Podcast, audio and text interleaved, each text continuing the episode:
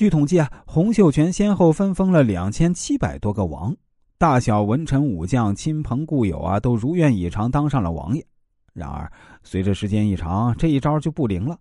太容易得到的东西，往往不令人珍惜，不但没有达到齐心协力挽回败局的目的，反而导致太平天国内部秩序的混乱。大家都是王，自然谁也不服谁，彼此离心离德，客观上加速了太平天国的覆亡。再说南宋初年，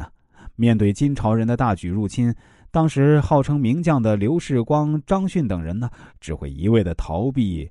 而不敢奋起反击。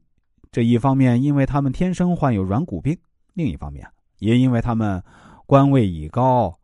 以及成为大功，也没有更大的升迁，他们便安于现状。什么国家利益啊、民族利益啊，在他们心中根本不占什么地位。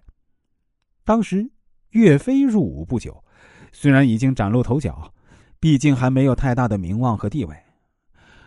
只有他在和金人进行着殊死的战斗。当时有个叫俊吉的人上书朝廷推荐岳飞，那封推荐书啊写的很有意思。那如今这些大将荣华富贵都已到了头，不肯再为朝廷出力了。有的人甚至手握强兵，威胁控制朝廷，很是专横跋扈。那这样的人怎么能够得到重用呢？驾驭这些人就好像饲养猎鹰一样，饿着他，他便为你博取猎物；喂饱了，他就飞掉了。如今这些大将啊，都还是未出猎，早已被鲜汤美肉喂得饱饱的，因此啊，派他们去迎敌，他们都掉头不顾。至于岳飞却不是这样，他虽然拥兵数万，但他的官爵低下，朝廷对他没什么特别的恩宠，只是一个默默无闻的低级军官。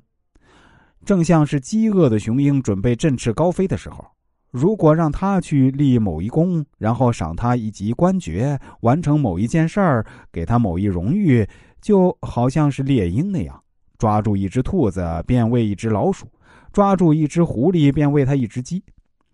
这种手段去驾驭他呢，使他不会满足，总有贪功求战之意，这样他必然会为国家一再立功。这位俊吉将岳飞看成一个贪功求利的人，也是对我们伟大民族英雄的曲解贬低了。但是啊，他在推荐书中显然涉及到两种封官的手段：一是分割封官的过程不能一步到位，封官如同商品交换一样，得一兔似一鼠，得一狐似一禽，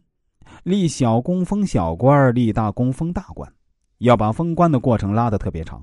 使臣下的官欲永远不会有满足感，这样他才会总有立功的动力。火箭式的封官办法是不可取的。